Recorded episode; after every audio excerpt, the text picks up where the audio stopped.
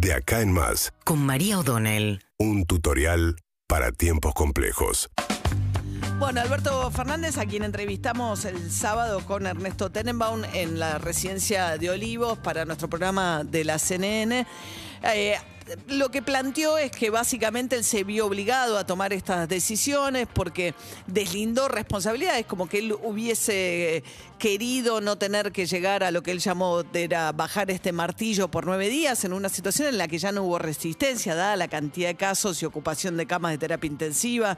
Ayer, por ser un día domingo, los casos bajan, pero de todas maneras están en un punto muy alto, 24.860 casos en el día de ayer, con una situación además que se va expandiendo al resto del país. No termina de bajar en el área metropolitana, que tiene la ocupación de camas de terapia intensiva al 76,6%, y ves la ocupación creciendo en el resto del país porque hay provincias, caso de Corrientes, Córdoba, con más de 3.000 casos cada una de esas provincias. Eh, Corrientes tuvo ayer 3.000, casi 3.700 casos. La provincia de Santa Fe todavía complicada. Entonces tenés una situación ya de un problema nacional, en el cual Alberto Fernández dice, bueno, aplicamos la técnica del martillo, que es bajar intermitentemente. Le preguntamos, Ernesto le dijo, ¿son nueve días y nada más? Dijo, son nueve días. Es difícil saber si nueve días van a alcanzar, pero también con un ojo puesto en la economía pretenden que sean nueve días. Eh, no volvió sobre la discusión específica con Horacio Rodríguez Larreta respecto de eh, mantener abiertas las escuelas, pero dio un dato que dijo que le había dado Pedro Can como para avalar la idea de que escuelas abiertas significó que eh, se multiplicaran por mucho los contagios entre los chicos eh, de hasta 12 años que asisten a esas escuelas.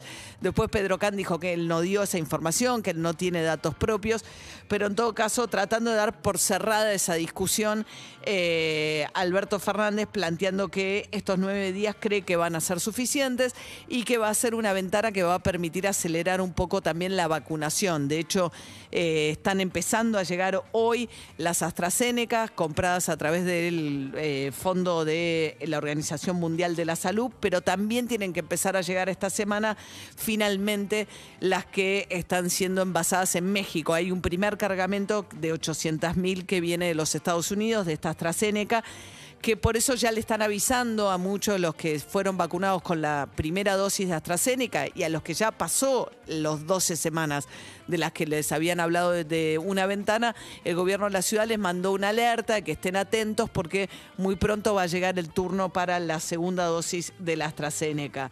Con Carla Bisotti, la ministra de Salud, que está en México justamente tratando de acelerar este proceso, junto a Cecilia Nicolini, que es la que negocia las vacunas.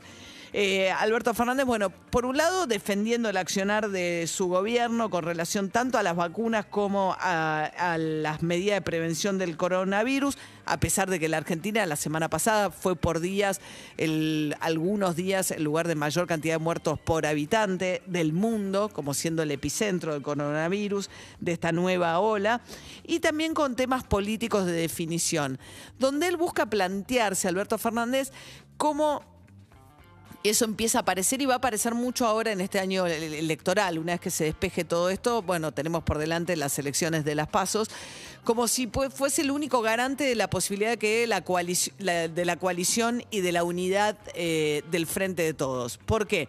Porque el kirchnerismo solo no le alcanzaría para ganar una elección y a su vez eh, Sergio Massa no tendría el apoyo de los kirchneristas y qué pasaría entonces si falta una figura que no sea ni una cosa ni la otra. Es un poco la estrategia de aquello que Alberto Fernández también va a ir a, entiende que se va a votar este año, que es esa unidad de la que se siente que es un garante, pero a la vez muy dificultosa, porque hablamos de algunos de los temas más complejos que lo enfrentan hoy con el Cristina Fernández de Kirchner y se ven diferencias importantes. Una es el caso de Rafecas, el jefe de los que propuso Alberto Fernández y que Cristina Kirchner se niega a tratar el pliego en el Senado.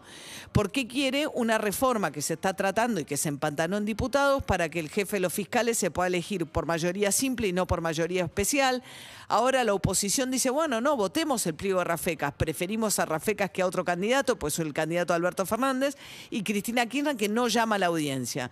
Y después está el tema de las tarifas, donde allí hablamos también de cómo había laudado Alberto Fernández respecto respecto del tema de Martín Guzmán. Guzmán que quería un doble aumento eh, para no aumentar la carga de los subsidios y para que no sea el área metropolitana la que concentre los subsidios eh, que tienen que ver con los servicios públicos.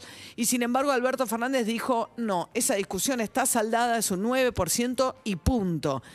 Cristina Kirchner quería un 6% del Instituto Patria, dijeron, bueno, vamos al 9%, dijo, después vamos a segmentar, es decir, eh, tratar de establecer en función de ingresos y no solamente de domicilio, quienes sí podrían pagar la tarifa completa y a esos eventualmente se les daría un segundo aumento.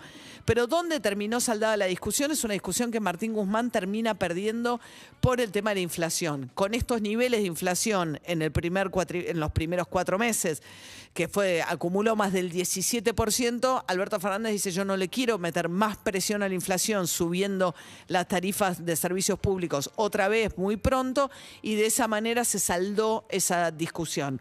Pero bueno, son muchas las diferencias o los puntos de vista distintos que hay todavía dentro de la coalición de gobierno, de los cuales Alberto Fernández siente que, eh, que en algunos casos está mucho mejor que en otros momentos la relación con Cristina Fernández de Kirchner, pero no dejan de tener diferencias profundas, por ahora todos apostando a la unidad a pesar de las diferencias. Síguenos en Instagram y Twitter. Arroba Urbana Play FM.